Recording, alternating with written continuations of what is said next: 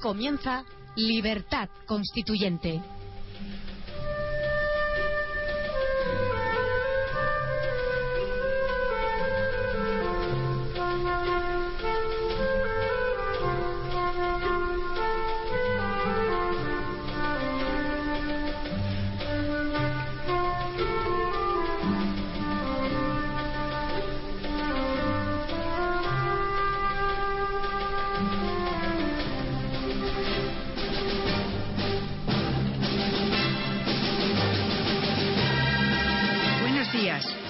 Las 8 de la mañana. Hoy es jueves 24 de mayo de 2012 y esto es Radio Libertad Constituyente.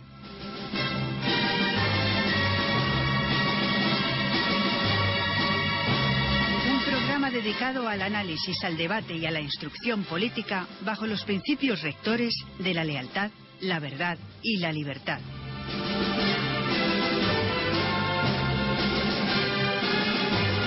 Saluda el equipo que hace posible el cumplimiento de estos principios día a día. Carlos Gómez en el control de sonido, Rocío Rodríguez en la producción, Margarita Aurora en la locución, conduce Federico Utrera y analiza don Antonio García Trevijano. Buenos días, don Antonio. Buenos días, querida Margarita, y buenos días, queridos oyentes. Buenos días, Margarita. Buenos días, Federico, ¿qué tal?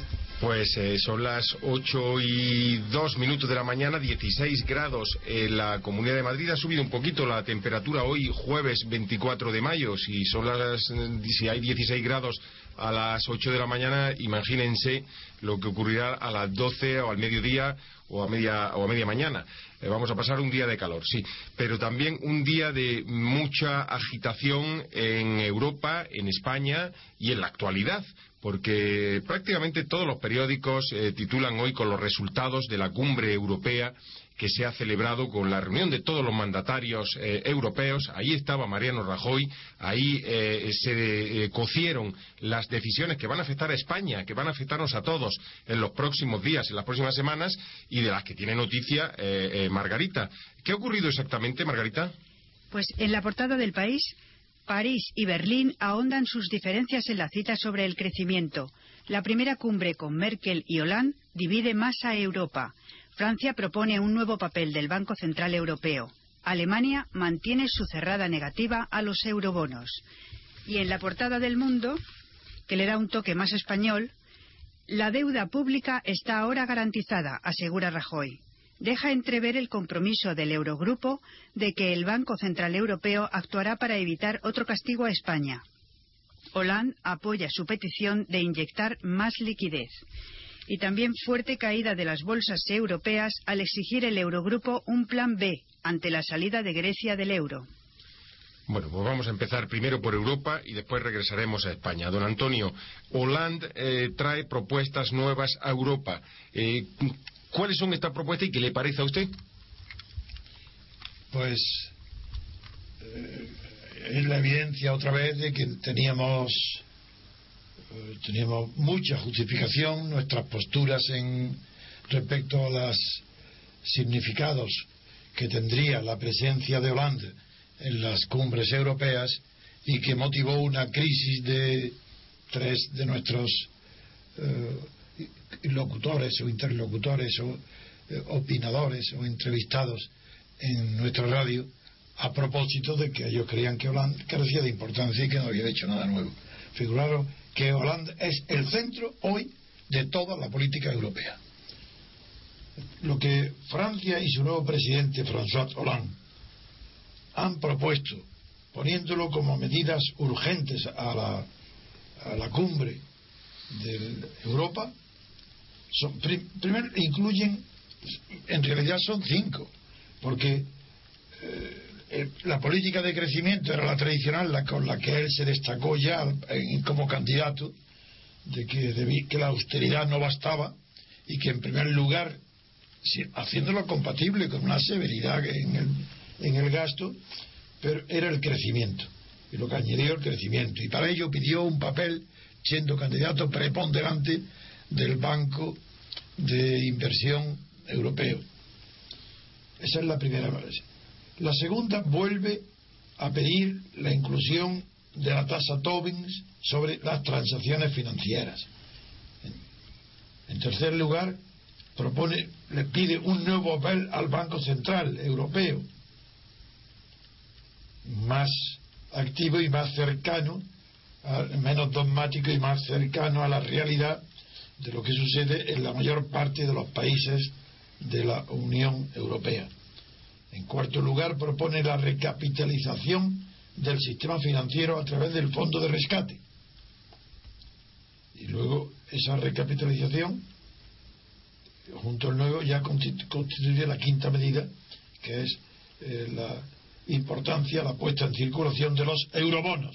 Esta última quinta es la que pone nerviosa e inflexible a la señora Merkel. La ironía de todo este tema está en que Holanda, tan criticado por la derecha y la ultraderecha española, que no comprendieron el papel que desempeñaba Hollande, que desempeñaría Hollande en la nueva Europa, pues es que este, eh, este papel de Hollande dinamatizado. Es hoy que hay verdaderamente política. Hoy se habla de política en Europa. Hoy hay verdaderamente una ya no es la dictadura de Merkel. No digo que Holanda sea que vaya a sustituirla, pero al menos hay ya una discusión política. Y en esta discusión política conviene ya saber, los españoles deben saber, que así como Merkel hasta ahora ha sido presentada ante la opinión pública española como la enemiga para el, eh, la economía española en el sentido que era intolerable, era implacable su postura en cuanto a las cifras del déficit, el objetivo déficit, que no admitía ni, nada que no fueran recortes, recortes y recortes, pues ahora Hollande ha ofrecido una alternativa, con lo cual, en realidad, en esta cumbre que se acaba de celebrar con Merkel y Hollande, esta cumbre ha mostrado ya la división de Europa. Antes era un bloque impuesto por Merkel, ahora hay dos opciones, dos posibilidades. O bien apoyar a Merkel como hasta ahora, o bien apoyar las nuevas iniciativas de Hollande, las que he mencionado, que incluirían, desde luego, un alargamiento de los plazos del presupuesto para el, déficit del presupuesto, llevarlo a, cero, alargarlo, y por otra parte, la posibilidad de que se produzcan ya eh, inversiones para la producción en Europa capitalizadas o financiadas por el propio Banco Europeo.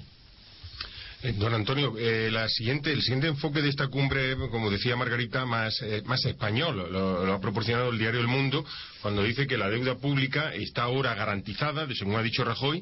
Sin embargo, el presidente del Gobierno ha pedido que se compre deuda que se compre deuda, lo dijo a la, entrada de la, de la, cumbre, lo ha dicho a la salida de la cumbre, lo ha dicho después cuando ha regresado, mm, ha insistido en que se compre deuda, que se compre deuda, que se compre deuda, pero la deuda no se compra.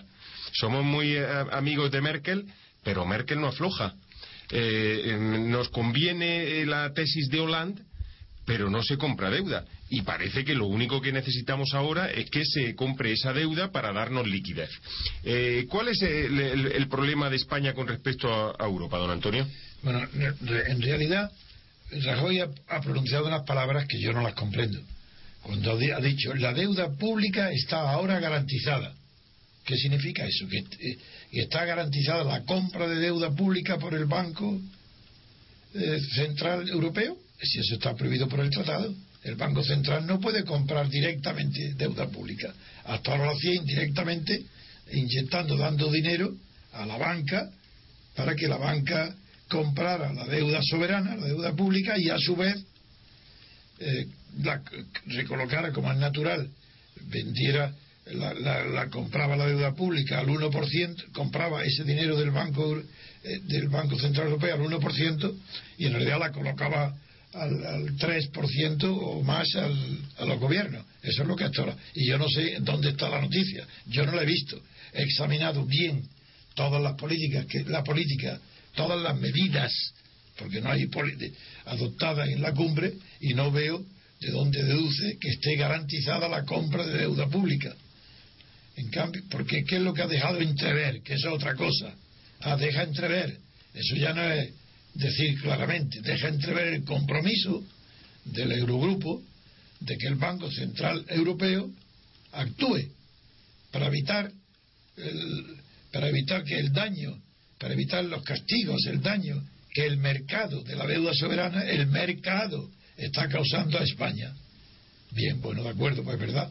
Pero lo importante destacar aquí a los españoles es que sepan que hoy el deseo de España de que se inyecte más liquidez eh, a, las, los, que en el fondo, en realidad, dinero para la banca para que compre deuda pública, el que apoya esta medida es Holanda. Es decir, el que ha sido criticado, el que era visto con, con temor ante las tonterías que se dicen de la ideología, de que es de izquierda o que es socialista, ni es de izquierda ni es socialista, es socialdemócrata. Aunque se llame Partido Socialista Francés, da igual. ¿eh?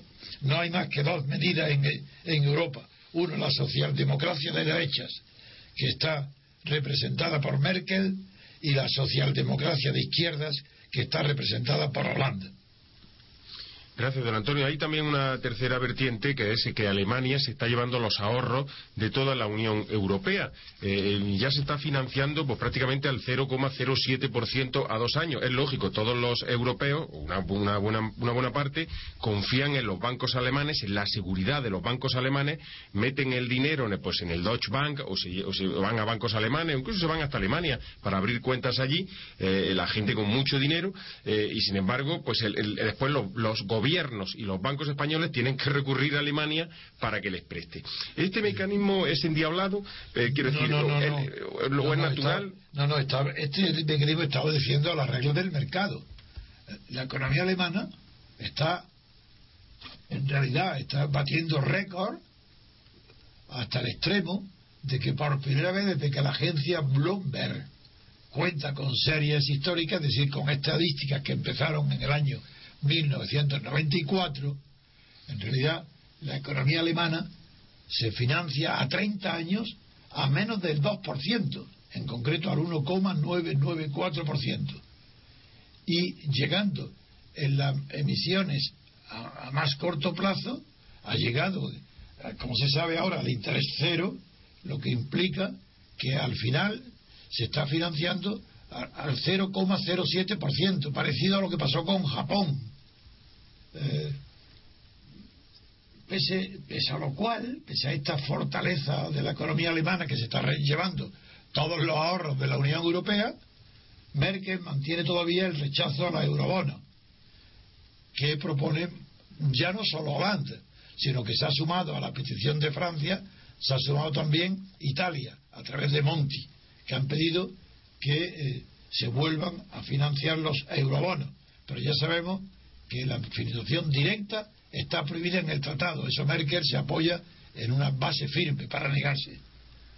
Y la prima de riesgo, que es la consecuencia de esta fortaleza alemana, supera ya los 480, ah, ya llega a los 481 puntos. Eh, y el euro, como es natural también, eh, cae a mínimo a un mínimo desde julio de 2010 al situarse con relación al dólar en el 1,26% de valor. Pues muchas gracias, don Antonio, por este análisis económico. Vamos a pasar a la siguiente noticia también en la economía.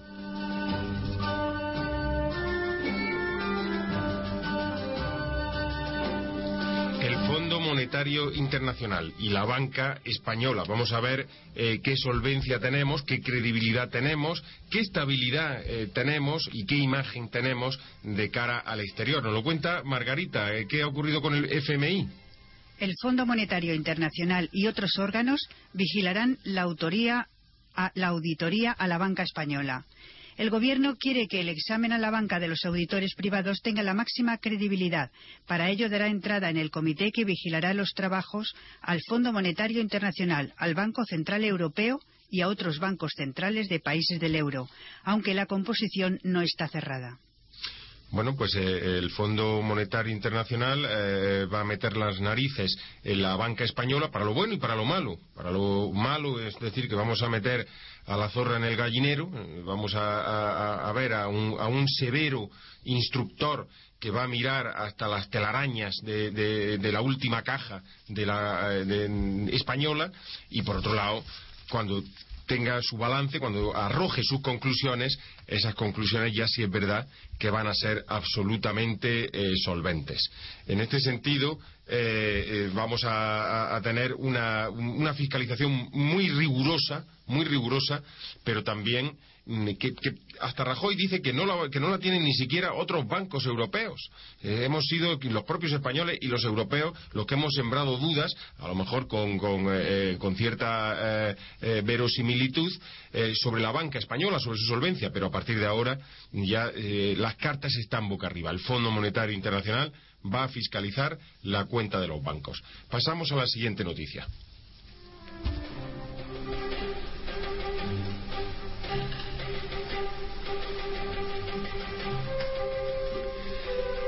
Las grandes empresas también van a ser eh, fiscalizadas, pero esta vez por los propios responsables. Y así lo han hecho, por lo menos, eh, ante el público, porque se han reunido los grandes empresarios de este país, los grandes empresarios españoles, para fiscalizar sus propias cuentas, para decir qué solvencia tienen. ¿Y cuál es el resultado, Margarita? Las grandes empresas defienden la fortaleza y solvencia de España las grandes empresas españolas salieron ayer en defensa de la solvencia de España y de su fortaleza económica. La situación es mucho mejor de la que vemos en muchos foros, señaló César Alierta, el presidente de Telefónica y del Consejo Empresarial para la Competitividad. El informe del citado Consejo, que agrupa a las 17 mayores corporaciones españolas, ve injustificada la desconfianza en España. Don Antonio, eh, ¿esto es eh, veraz? O sea, ¿las empresas están mejor de, cómo nos ven desde fuera, en Europa, o realmente hay, eh, enjuician a instancia de parte? Esta noticia, en otro periódico extranjero, en la prensa extranjera solventes, solventes ni siquiera se daría. Pero qué noticia es? ¿Cómo puede ser noticia que los propios empresarios españoles digan que sus empresas gozan de una gran fortaleza y de una gran solvencia. Pero que eso, que, eso es normal que lo digan, eso es publicidad, eso no significa nada, eso no es una noticia. Parece mentira que los periódicos no les dé vergüenza colocar en su primera página, en la portada, estos anuncios donde César Alierta, como presidente de Telefónica y del Consejo Empresarial, haga esa apología de las grandes empresas españolas faltaría más que ellas mismas dijeran que están muy mal y que van a quebrar. Eh, ¿Qué se espera? Pero no, no dan cuenta los lectores los oyentes que todo esto son tomaduras de pelo. ¿A qué viene? Esto no es una noticia.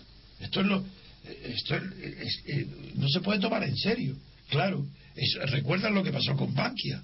Pues era la, la primera entidad bancaria. Era pura alabanza. Ya hablaremos después de qué es lo que hoy tiene que reconocer forzosamente de Guindos sobre Bankia, ya hablaremos después.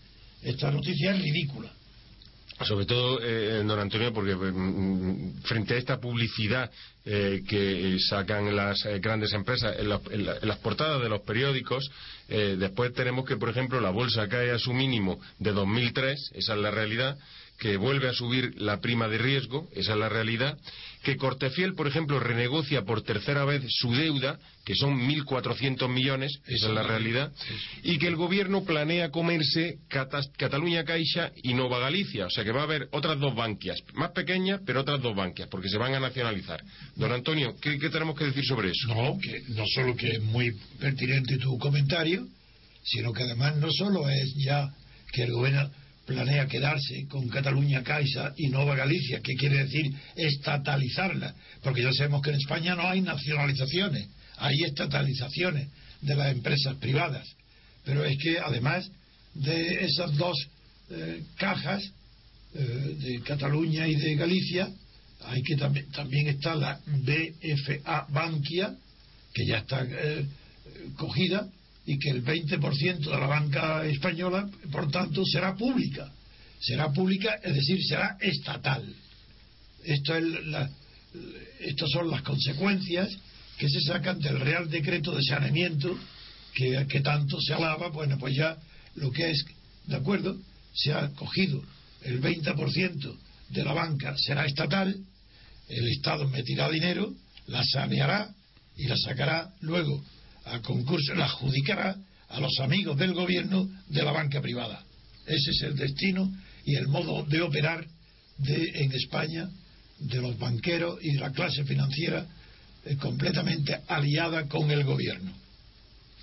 Gracias, don Antonio. Vamos a seguir eh, con la siguiente noticia que también es de la banca, y, pero esta vez en Suiza. ¿A que no saben a quién han cogido y sorprendido con dinero en un banco de Suiza y es miembro de la Casa Real? Empieza por U y termina por N. Lo sabemos después de esta sintonía.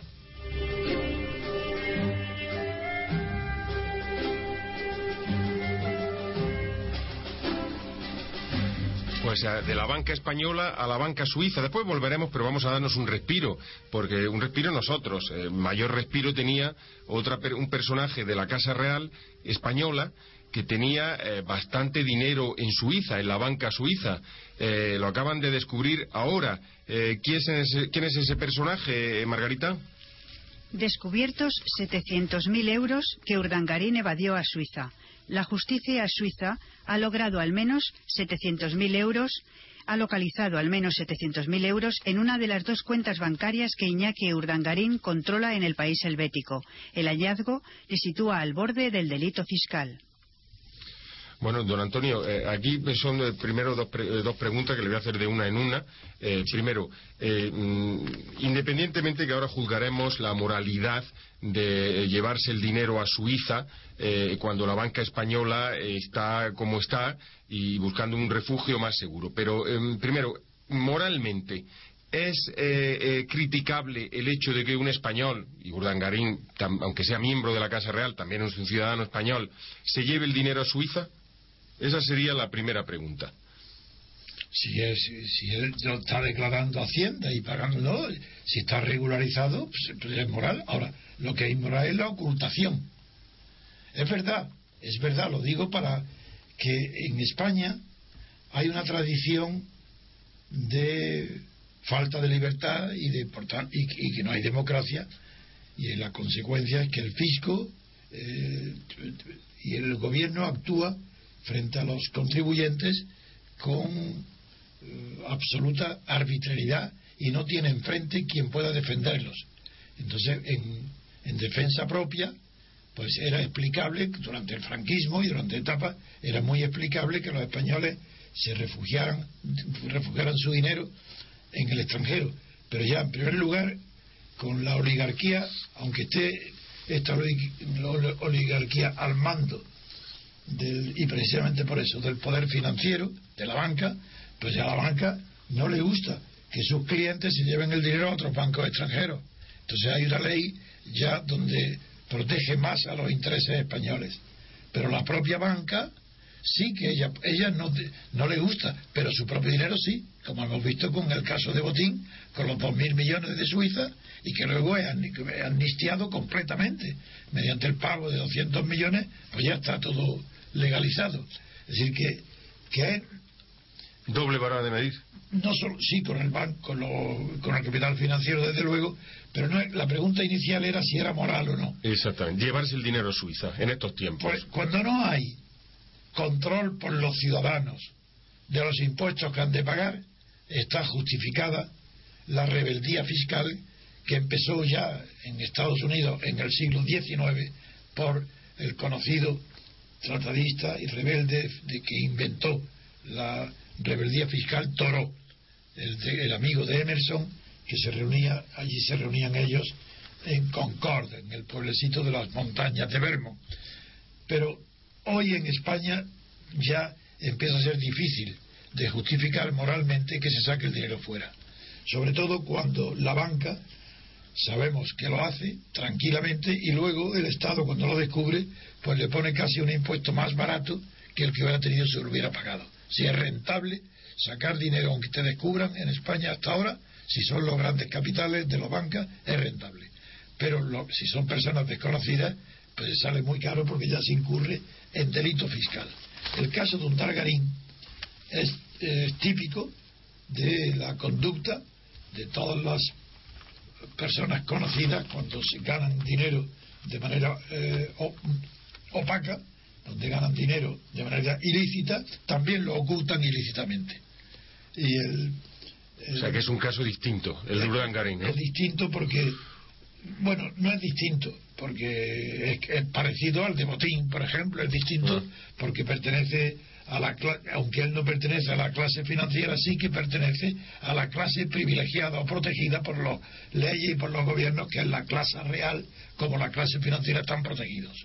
Y entonces ahora aquí el problema eh, ahora es que el nuevo descubrimiento de este dinero oculto eh, en, Suiza, en la banca suiza, acerca al un, ya a la casi inevitable declaración de delito fiscal, que hasta ahora estaba evadiéndolo, pero ya la agrupación de todo esto lo acerca y creo ya que ya está en curso en el tema del delito fiscal, que es la próxima noticia que esperamos que se dé en cuanto se vea otra ocultación más del señor Untargarín, que desde luego ha puesto no una pica en Flandes, sino que como era tradicional de ponerla la monarquía española, sino la, están poniendo una pica en Suiza.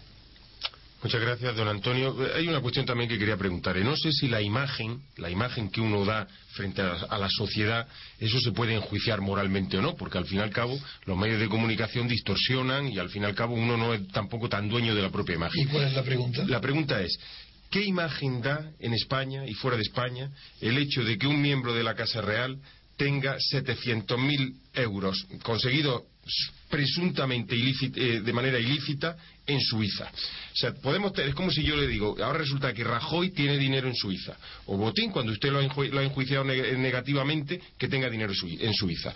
Vamos a ver, los españolitos de a pie no podemos tener dinero en Suiza. Los que tengamos dinero. Ni en Suiza ni en ninguna otra parte.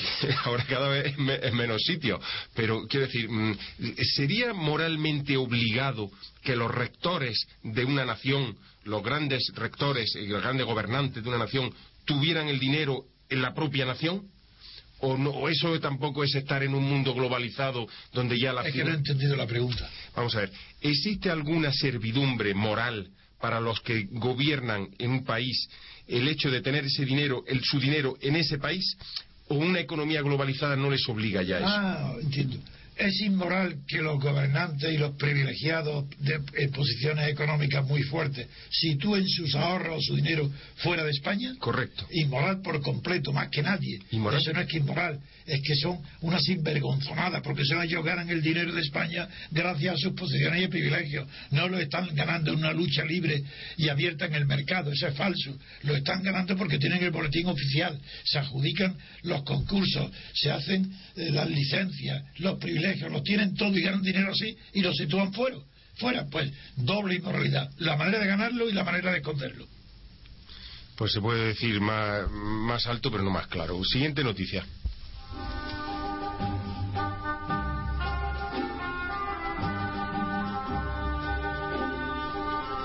Pues antes de pasar a la publicidad vamos a dar una noticia sobre la Universidad Española. Ayer la enjuiciaba a don Antonio García Trevijano en, sus valores, pero hoy que deberían hacerlo los rectores de todas las universidades españolas eh, ha ocurrido algo diferente. ¿No es así, Margarita?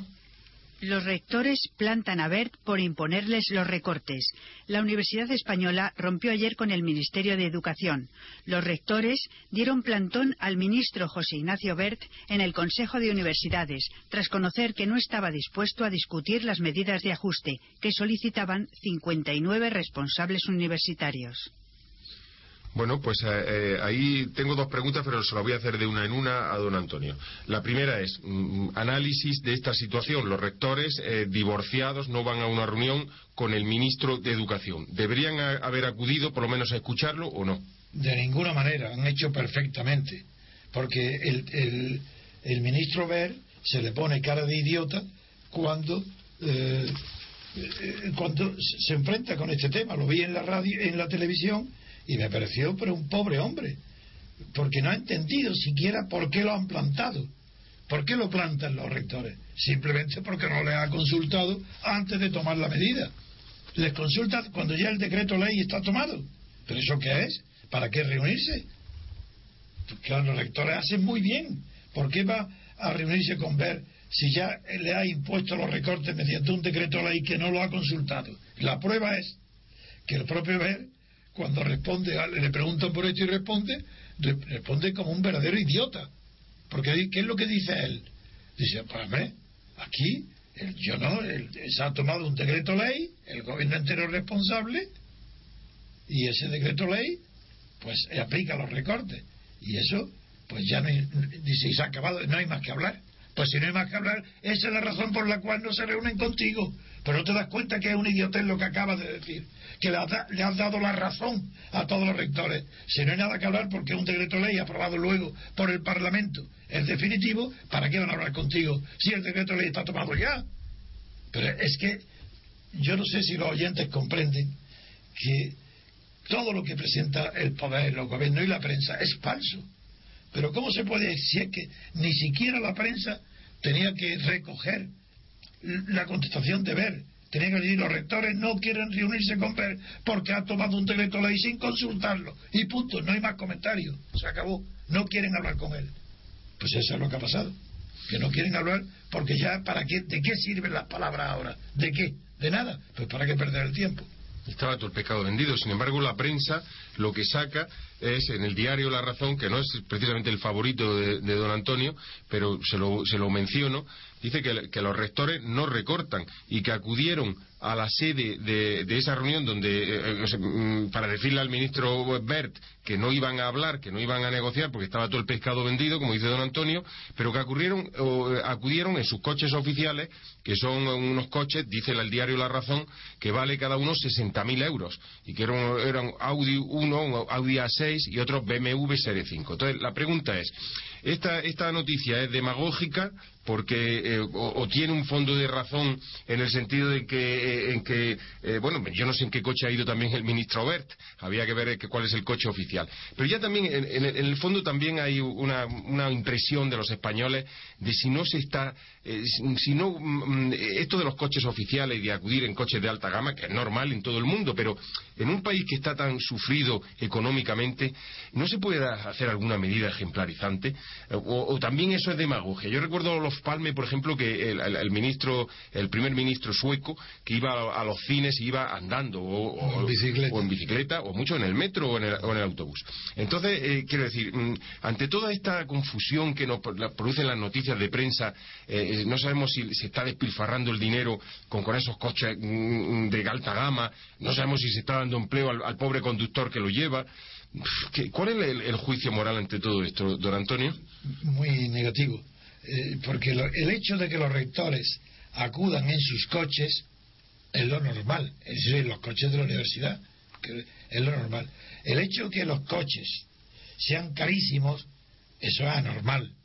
No tienen por qué tener los coches oficiales de la universidad, no tienen por qué ser tan distintos de los que tienen que ser coches corrientes, normales.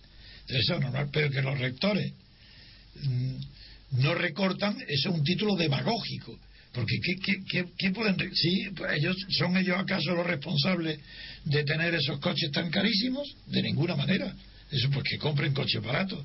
Responsables de eso serán todos los organismos que deciden las compras de los automóviles de la universidad.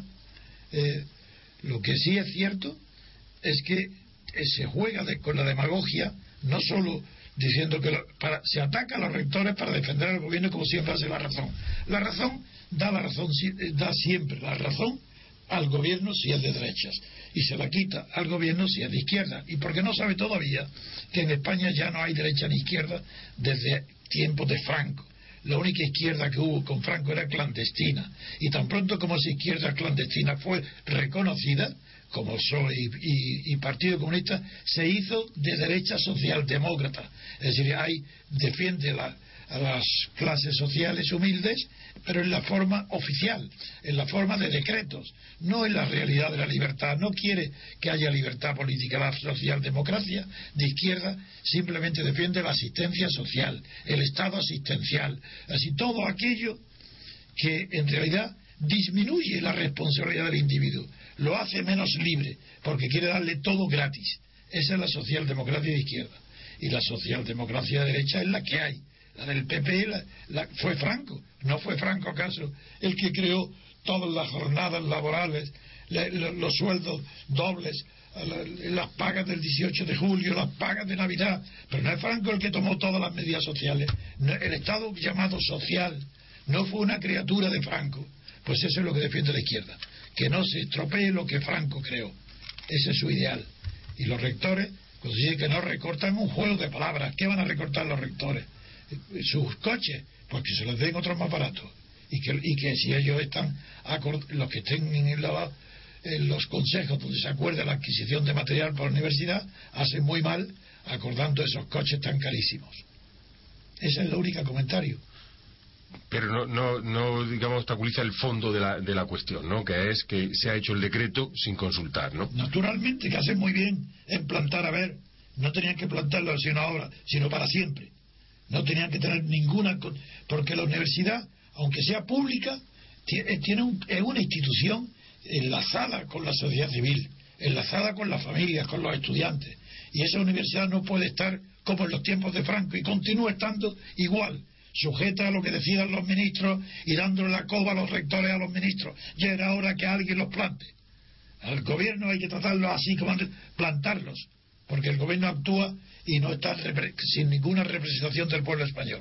Repito, el pueblo español, la sociedad española, la sociedad civil, el ciudadano corriente no está representado en ningún organismo político, ni en las cortes, ni en los partidos, ni en el Consejo Judicial, en ninguna parte es natural entonces que se defiendan por sí mismos.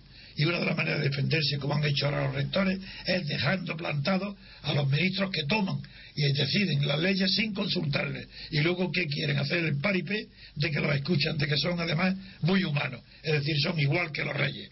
Son despóticos, son arbitrarios, son tiranos, pero muy campechanos. Eso es lo que querido hacer ver con los rectores, ser campechanos, saber que puedo hablar con ellos, después de haber tomado la medida contraria a los intereses de las universidades. Gracias, don Antonio. Vamos a pasar a la publicidad y después hay muchos temas. Bankia, el juez Díbar, el príncipe, los Juegos Olímpicos, muchísimos temas, pero después de la publicidad.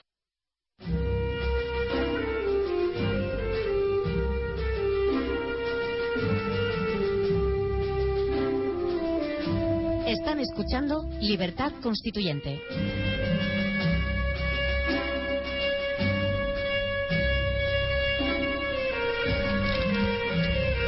Pues eh, eh, anunciábamos eh, también novedades con respecto al presidente del Tribunal Supremo, al presidente del Consejo General del Poder Judicial y Carlos Díbar sigue en las portadas de los periódicos. ¿No es así, Margarita? Vocales del Poder Judicial pedirán la dimisión de su presidente. Un tercio de los 20 vocales del Consejo General del Poder Judicial tiene previsto pedir hoy, en sesión plenaria, la dimisión de su presidente y del Tribunal Supremo, Carlos Díbar, por gastar dinero público en 20 viajes a Puerto Banús. Con 13 votos, el Pleno puede destituir al presidente del organismo, algo insólito en democracia. Pues esa era la noticia del juez Carlos Díbar, eh, que le van a pedir la dimisión. Eh, de momento un tercio, pero piensen también ustedes eh, que empezó todo con un solo vocal, con un solo vocal del Poder Judicial que fue el, catedrático Gómez Benítez el que inició este procedimiento y este expediente por los gastos eh, del, eh, presidente en Marbella. Entonces, eh, ahora ha pasado de uno a un tercio. Muchas veces tener una voz solitaria no es tan malo, porque digamos que inicia lo que los demás, por miedo, por temor o por prudencia, por un mal concepto de la prudencia, pues adoptan. Pero en un principio, Carlos Díbar estaba totalmente eh, arrollador frente a sus eh, vocales, frente al resto de sus vocales, y hacía este tipo de viajes sin que nadie le dijera absolutamente nada. Empezó eh, primero el magistrado Gómez Benítez, ahora, según nos anuncia Margarita, un tercio del Pleno, del Consejo General del Poder Judicial, va a pedirle hoy, esta misma mañana, explicaciones, más que explicaciones, por esos gastos que ha realizado en Marbella. Eh, no sé si eh, don Antonio mm, convendría comentar esto, también lo hemos comentado estos últimos días, eh, si no hay demasiadas novedades, podríamos pasar a la siguiente noticia, que va a ser Bankia.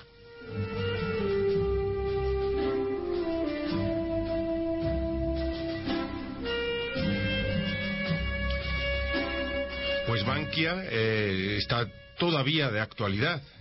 Bendito será el día en el que no tengamos que hablar de Bankia. Eso significará que ya están sus problemas arreglados, pero desde el momento, desde hace un mes, estamos prácticamente a diario, tres semanas lleva a diario Bankia en la portada de todos los eh, periódicos españoles y fuera de España, que es lo, también lo más preocupante. Eh, ¿qué ha ocurrido con Bankia, Margarita?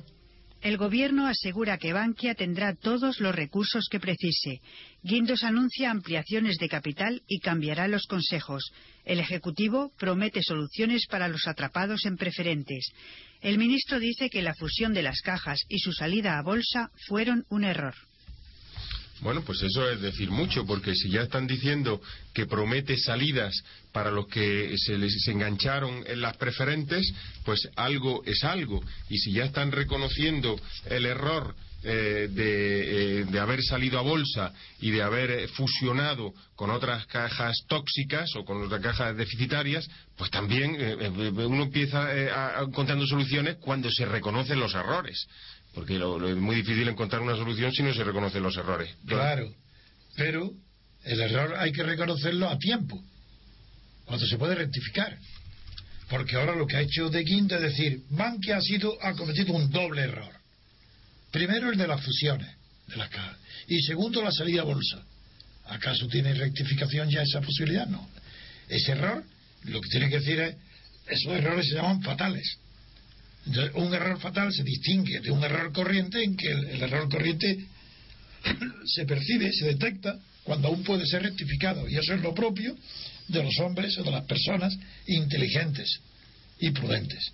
Pero detectar el error, la misma persona que lo ha cometido, cuando ya es irremediable, cuando ya no tiene remedio, eso es, bueno, por lo menos es franco pero es reconocer que no, no ha sido inteligente y que la culpa del error está en él. Eso es lo que le sucede a Guindos. Ahora reconoce un error y parece que con eso vamos a ganar la confianza. Vamos a admirar que es un hombre tan sincero que dice que se ha equivocado. Pues si se ha equivocado antes, ¿por qué no se va a equivocar ahora? ¿Qué garantía hay de que Bankia ahora sea, como él dice, el mejor banco de España? ¿Por qué? Porque tiene más del cerca del 49 de la mitad la tiene es pública, es del Estado. Y el Estado ha dicho que pondrá todo el capital que sea necesario para garantizar la, economía, la buena marcha, la solvencia de Bankia. Bueno, eh, luego, eh, eh, ¿esa es la garantía? Pues muy bien, si la garantía de Bankia es que él pertenece al Estado, es señal de que no tiene garantía ninguna, que la garantía es el Estado pero el banco como tal no tiene solvencia, no tiene estructura que permita confiar en él. Hay que seguir confiando, como ha dicho, en que va el Estado poner todo el capital que sea necesario. Eso solamente lo puede decir una persona tremendamente imprudente, que ha cometido errores, que no cesa de cometer errores y que ahora comete el error de decir que Bankia solvente porque el Estado está dispuesto a poner todo el dinero que haga falta. Es decir, lo que está diciendo es que Bankia es solvente porque el Estado es solvente. Ah, el Estado es solvente. Entonces, ¿por qué tiene esos problemas la deuda pública española, la deuda soberana? ¿Por qué está acosada por el mercado de la deuda? ¿Por qué está en esas situaciones de debilidad? ¿Por qué está bajo sospecha en la Unión Europea? No, no. yo lo que digo es que Guindos no es inteligente. Eso se le ve, como yo, perdonar que lo diga, se ve en su cara. Perdonar que lo diga porque sabéis la importancia que yo le doy a las expresiones del rostro, del cuerpo y de la manera de andar, de todo. En todo hay que fijarse para saber cuando una persona es decente o idiota. Este es posible que sea decente, pero que es idiota eso lo tiene demostrado. Ahora reconoce los errores propios y dice que la banquia es solvente porque el Estado va a poner. Bueno, está diciendo que la banquia es insolvente, que necesita que el Estado le ponga. Pues esto es lo único en que confía el que ponga el dinero ahí, en el Estado, no en banquia. Eh, gracias, don Antonio. Eh, sobre esto que acaba de decir, eh, una reflexión filosófica o, más que otra cosa. ¿La cara es espejo del alma? Porque hay un. a partir de los 30 y 35 años, sí. Antes no. La cara es el espejo de los padres hasta los 25 años. Entre los 25 y los 35 años hay una edad ahí donde se está formando la personalidad donde la caja, la cara es espejo más bien del cuerpo. es la remate del cuerpo. Así como es el cuerpo, así es más menos. Y a partir de los 35, donde se supone ya que el hombre y la mujer han ocupado, están ocupando ya un puesto en la sociedad, ahí sí, ahí ya se puede decir que la cara es el reflejo del espíritu, porque del espíritu es una manera de hablar, del alma, eh, como yo no creo que exista alma, pero en fin, existe espíritu, es lo mismo. Es decir, la materia biológica de la que nos hace da al rostro la expresión de sus acciones. Entonces la cara es responsable de nuestra alegría y nuestros sufrimientos. Las arrugas de la cara no son síntomas, claro, son síntomas de vejez, pero más que síntomas de vejez, son síntomas de la alegría y del sufrimiento que ha sufrido esa cara. Es decir, son síntomas de vida. Y, a través de esas formas de cara, según que sean optimistas o pesimistas, se va conformando el rostro. Y entonces los rostros agradables normalmente reflejan la existencia de una vida agradable. Y los rostros desagradables denotan la amargura que sufre la persona que los porta como signo eh, de sufrimiento que ha pasado en su vida, bien porque sean pesimistas o porque han tenido mala suerte o porque no han sabido superar las dificultades, pero en, todo rostro agradable suele, suele ya a partir de los 35 o 40 años, desde luego, suele haber un espíritu agradable. Gracias, don Antonio. Hablaremos del, cuerpo humano a propósito de, una, de, una, noticia muy interesante, pero antes nos vamos a ir a la siguiente, que es la del príncipe.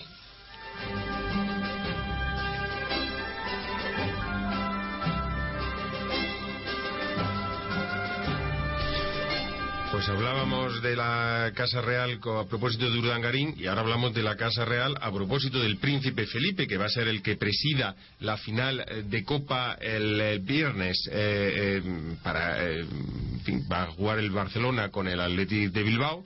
la Copa del Rey, tenía que estar el Rey, pero el Rey está con esos problemas de cadera, no puede moverse, o vaya esto a saber si ya está empezando a delegar en el príncipe. ¿Cuál es la noticia, Margarita? Santa María y Bert arroparán al príncipe en la final de Copa.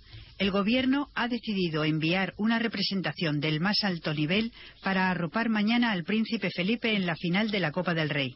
La vicepresidenta Soraya Sáenz de Santa María estará en el palco de autoridades del estadio. Pues eh, tantas veces he oído hablar a, don Antonio García Trevijano sobre la autoritas y, que si ahora es necesario que dos miembros del gobierno y uno de ellos el ministro de Educación, que también tiene eh, la competencia del deporte, que es José Ignacio Bert, el que hablábamos de los rectores, eh, al que han plantado los rectores, si ese va a ser el que va a arropar al príncipe Felipe, pues en fin, eh, que cada uno elige sus compañías, pero eh, si ese es el paraguas, me temo que, la lluvia le va a calar y fondo, y los silbidos le van a llegar, no sé si al espíritu o al alma. Más que eso, Federico, te interrumpo un solo segundo porque lo hace muy bien. Es que si Santa María y Ver tienen que arropar al príncipe, señal de que el príncipe necesita ser arropado. Luego es señal que el príncipe ya no tiene, como tú has dicho, no solo autoridad moral, sino que tampoco tiene poder. Que está siendo arrollado por la opinión pública. El príncipe, ¿por, ¿por qué? ¿Por los hechos cometidos por él? No, por ser el heredero de la corona. Las pitadas que puede haber al príncipe van dirigidas a la monarquía, no al príncipe. El príncipe hasta ahora él no ha hecho nada propio. Eh, eh, entonces, claro, que lo, lo importante de la noticia es que qué mal tiene que estar la monarquía para que en lugar de ser ella la que sostenga y le dé autoridad moral al gobierno, es el gobierno que no tiene que es un partido el que tiene que dar autoridad al príncipe o cubrirlo o protegerlo ante la opinión pública. Esa es la noticia. Pero fíjese además el, verbo que, que, se escoge, arropar. Cuando uno pone el verbo arropar, es poner ropa. y, el rey está desnudo. ¿Recuerda usted ese, cuento? El rey está desnudo. Pues el rey está desnudo, en este caso, el príncipe Felipe va a acudir desnudo porque eh, es necesario que lo arropen. Eh, siguiente noticia.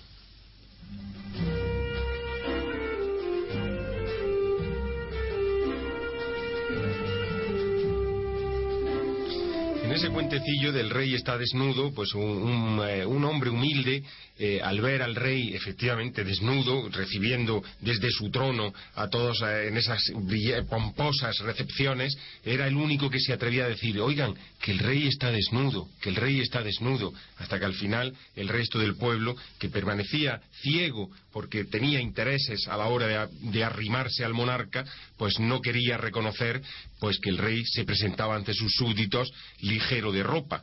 Ligero de ropa están también los deportistas, porque cuando van a competir en unos Juegos Olímpicos es necesario que muestren toda la elasticidad de su cuerpo, que muestren toda la gallardía y toda eh, la, mm, brillantez de, su cuerpo. Eh, esa, es, la esencia de los deportes. Pero eh, la noticia está en los Juegos Olímpicos. ¿Cuál es exactamente, Margarita? Juegos Olímpicos 2020. Criba de aspirantes. Madrid ya es candidata con la mejor nota de todas. La capital supera su nota de 2016 y queda por delante de Tokio y Estambul. Doha, de Qatar y Bakú de Azerbaiyán no logran pasar el corte. Bueno, pues eh, don Antonio, eh, hablábamos de los Juegos Olímpicos, se da la prensa la gran noticia de que Madrid ha pasado el corte para aspirar a los Juegos Olímpicos de 2020, pero yo no sé si en la época de crisis que estamos, ahora organizar unos Juegos Olímpicos cuesta demasiado dinero o es otra deuda más con la que tenemos que ir cargando, o a lo mejor esos Juegos Olímpicos nos traen más beneficios que perjuicios. ¿Cuál es su opinión, don Antonio? Pues que el tema eh, no puede ser enfocado solamente desde el punto de vista del coste económico, porque probablemente desde ese punto de vista son prohibitivos. Es probable que cueste más dinero del que, eh, del que se pueda obtener de los espectáculos derivados de los Juegos Olímpicos y que eh, y que sea que, sea peor para las arcas para el Tesoro Público Español eh, sea peor celebrarlo que no celebrarlo. Pero, desde un punto de vista moral y cultural, eh, la celebración de unos Juegos Olímpicos trasciende eh, la esfera del puro deporte. Porque en lo fundamental de los Juegos Olímpicos es el atletismo, donde ya no es tanto el juego de la competición agonística. Esto es otra cosa. El atletismo se puede definir como aquel aquella acción que despliega el máximo esfuerzo sin esperanza de obtener utilidad. Fuerza los límites de las capacidades físicas del ser humano con el solo fin de elevarlas de generación en generación de juventud. Procura el mayor dominio y la mejor eficacia de los movimientos corporales sin intención de darles más belleza o simpatía natural. Compiten para superarse a sabiendas de que no se puede ganar nunca la meta final. Lo que forma y constituye la esencia del atletismo es difícil de conocer y comprender. Los atletas actúan por un impulso vital cuyo origen y sentido social ellos mismos ignoran. Hacen atletismo como los niños se lanzan a la aventura de andar, para ir haciéndolo a cada paso mejor. En esa vocación de eterna juventud animal de la especie humana, tan envejecida y desilusionada en la apetencia de mejorar su condición moral, estriba la perplejidad y admiración que causa, al menos a mí, el atletismo.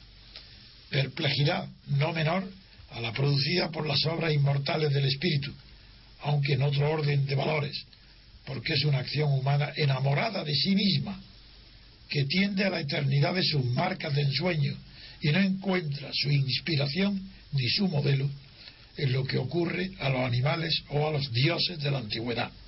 Una admiración tan grande como la que se prodiga a los héroes de la guerra, aunque en otro orden de jerarquía. Es una admiración llena de perplejidad, porque nada hay en el mundo que sea tan inocente, tan puramente exento de vicio, como el afán de victoria animal de la especie sobre sí misma.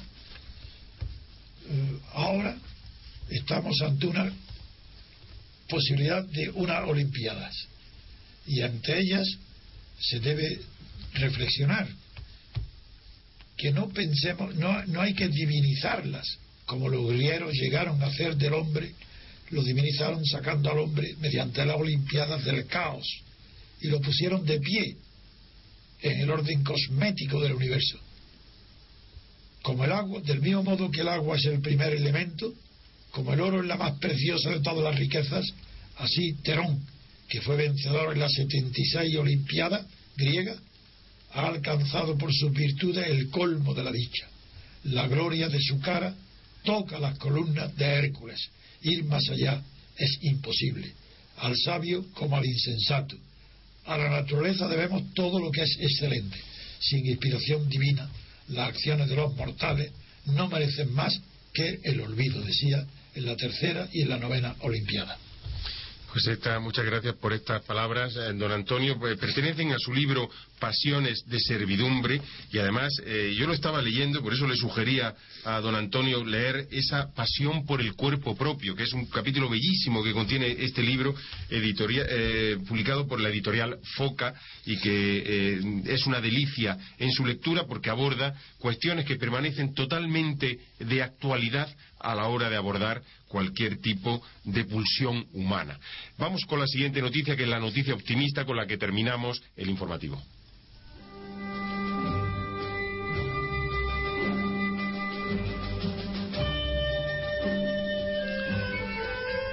La noticia optimista es, eh, eh, curiosa, ¿no? Porque 30 aeropuertos eh, parece que van a tener, em, digamos, una racionalidad en el gasto. En estos momentos de sufrimiento económico que sufre, que padece España, dar una noticia de racionalidad en la gestión, para mí es la, la, mayor noticia, la más optimista y la más em, esperanzadora que se puede dar. Margarita, ¿nos la puedes proporcionar tú? 30 aeropuertos de los 47 solo abrirán cuando tengan vuelos. AENA adaptará el horario del personal y los servicios de emergencia al tráfico real flexibles y polivalentes. Los aeropuertos con escasa viabilidad económica serán convertidos por AENA en una nueva red aeroportuaria básica y verán recortados sus costes al mínimo. No habrá cierres, pero entre las medidas que estudia AENA destaca la, de reducir en la medida de lo posible los horarios de apertura de 30 aeropuertos para adaptarlos y reconvertirlos a la realidad de su tráfico aéreo. Don Antonio, eh, yo creo que eh, que los aeropuertos solo abran cuando tienen tráfico y que los aeropuertos solo que cierren obligatoriamente cuando no hay aviones, pues con el dinero que cuesta eso. Eh, es lo normal, pero eso indica que el despilfarro con el que han sido abiertos y construidos, porque evidente que así jamás podrán ser amortizados el gasto. Pues yo creo que entonces eh, hemos acertado en elegir esa noticia optimista. Sin duda. Pues es un optimismo porque van a gastar menos. Bueno, es una ironía, una broma, pero está bien haberla elegido.